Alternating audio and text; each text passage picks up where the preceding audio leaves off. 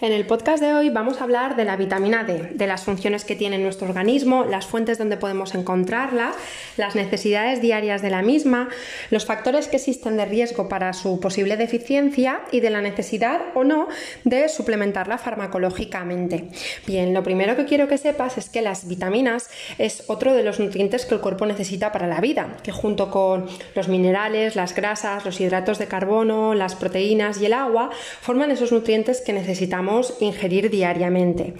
Existen dos tipos de vitaminas, como ya veremos en alguna ocasión. Las vitaminas hidrosolubles, que podrían ser todas las del complejo B y la vitamina C, y las vitaminas liposolubles, la A, la D, la E y la K. En este caso, la vitamina D es una vitamina liposoluble que tiene, entre otras muchas funciones del organismo, la de mejorar nuestra salud ósea. Esta posiblemente sea una de las funciones más estudiadas e importantes que tiene esta vitamina D, dado que es capaz de aumentar la absorción de calcio y fósforo, mejorando de esta forma la fortaleza de nuestros huesos. Asimismo, previene el riesgo de caídas y fracturas y el posible desarrollo de enfermedades en edades infantiles tales como el raquitismo o en edades más adultas como la osteomalacia y la osteoporosis. Sabemos también que no solamente beneficia a la salud ósea, sino también interviene en la mejora de la coordinación neuromuscular y mejora la fuerza del músculo. También además beneficia enormemente a nuestro sistema inmunitario. Digamos para que nos entendamos que hace que nuestros soldados, nuestro ejército interno se sienta más fuerte y sea capaz de defender de mejor forma al, al organismo frente a patógenos como virus o bacterias. Además también es un agente antiproliferativo de células tumorales que previenen, no tratan determinados tipos de cánceres. Y por último, también está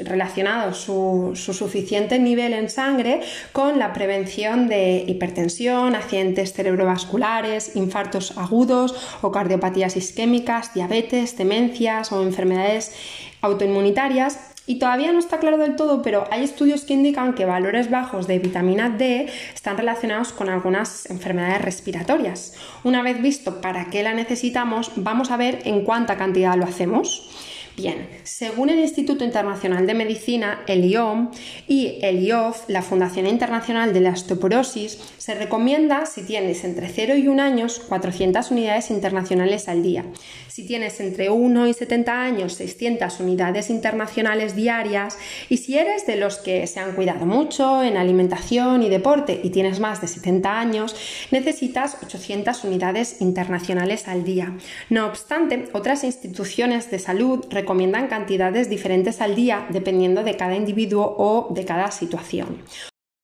Una vez visto para qué la necesitamos y en cuánta cantidad, pasamos a ver las fuentes que nos pueden aportar este tipo de vitamina. La primera de ellas es el sol. Se estima que alrededor de un 90% de esta vitamina la podemos conseguir a través de la irradiación solar. La segunda fuente es la dietética. Ahora bien, esta no es una fuente que se considere muy importante o interesante en cuanto a vitamina D, dado que no suele superar el 10% de las necesidades diarias debido a que los alimentos que la contienen no son muchos y en general los que la contienen suele ser en poquita cantidad. No obstante, merece la pena decir que las cinco fuentes a nivel general de vitamina D de procedentes de los alimentos serían los pescados grasos en general, como el bonito, el arenque, el atún, la caballa, el boquerón, la sardina o el salmón fresco, también algunas conservas como las de atún, la caballa y las sardinas y merece una, una mención especial el aceite de hígado de bacalao que contiene nada más ni nada menos que 10.000 unidades internacionales cada 100 mililitros. También como fuentes eh, importantes o a resaltar de vitamina D tenemos los huevos, los lácteos, algunos alimentos que son enriquecidos con esta vitamina D y como curiosidad hablar de los champiñones y algunas setas. La tercera de las fuentes por las cuales podemos incorporar vitamina D en nuestra alimentación sería la suplementación. Y eh, adentrándonos en este, en este capítulo de la suplementación, vamos a ver cuándo sería recomendable o no recomendable. Bueno,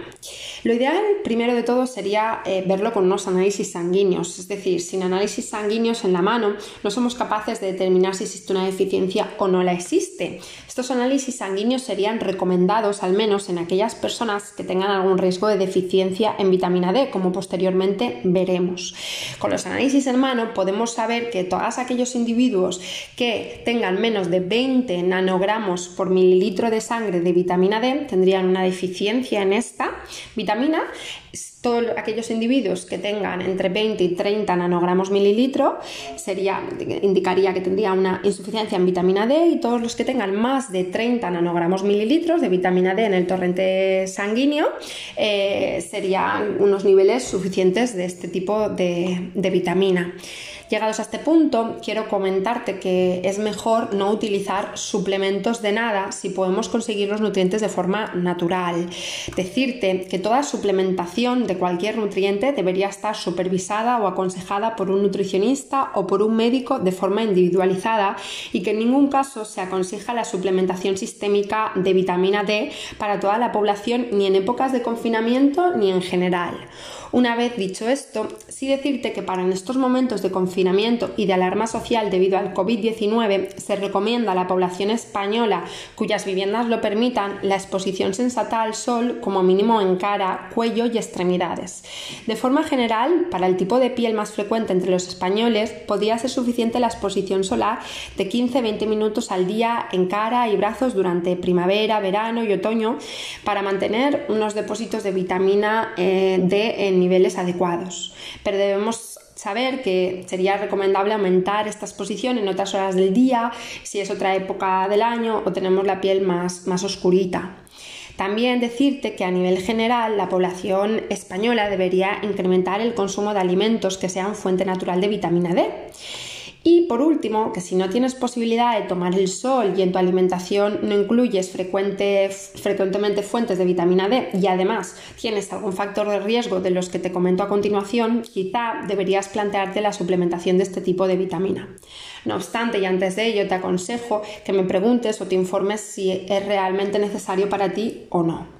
Una vez visto todo esto, hablarte de algunos factores de riesgo de déficit que tienen algunas personas, como por ejemplo las personas que por su trabajo o por no disponer de terrazas o balcones soleados no pueden tomar el sol, personas que viven en países donde no existe mucha radiación solar o no hagan tan buen tiempo, en personas que trabajan con turnos nocturnos o que eviten tomar el sol por problemas de salud o por alguna contraindicación médica, también en personas veganas que no tomen el sol, recordar que las fuentes más importantes dietéticas son fuentes animales, como hemos dicho, los pescados grasos, los huevos o los lácteos. En personas mayores de 65 años, dado que con la edad la piel pierde capacidad de absorber vitamina D, en individuos que tengan la tez o la piel oscura, en personas con obesidad, hepatopatías o enfermedades renales, también en personas con osteoporosis o síndrome de mala absorción intestinal, durante el embarazo y la lactancia, en niños menores de un año alimentados exclusivamente con leche materna o en pacientes que consuman de forma crónica ciertos fármacos como son los corticoides, antiepilépticos, inmunosupresores y antirretrovirales. Espero que toda esta información te haya servido. Si necesitas ayuda, consejo, ampliar o revisar algún estudio científico de donde has traído toda la información, será un placer ayudarte, guiarte o facilitarte esto. Mucho ánimo, mantente fuerte en este confinamiento y piensa que cada día más es un día menos.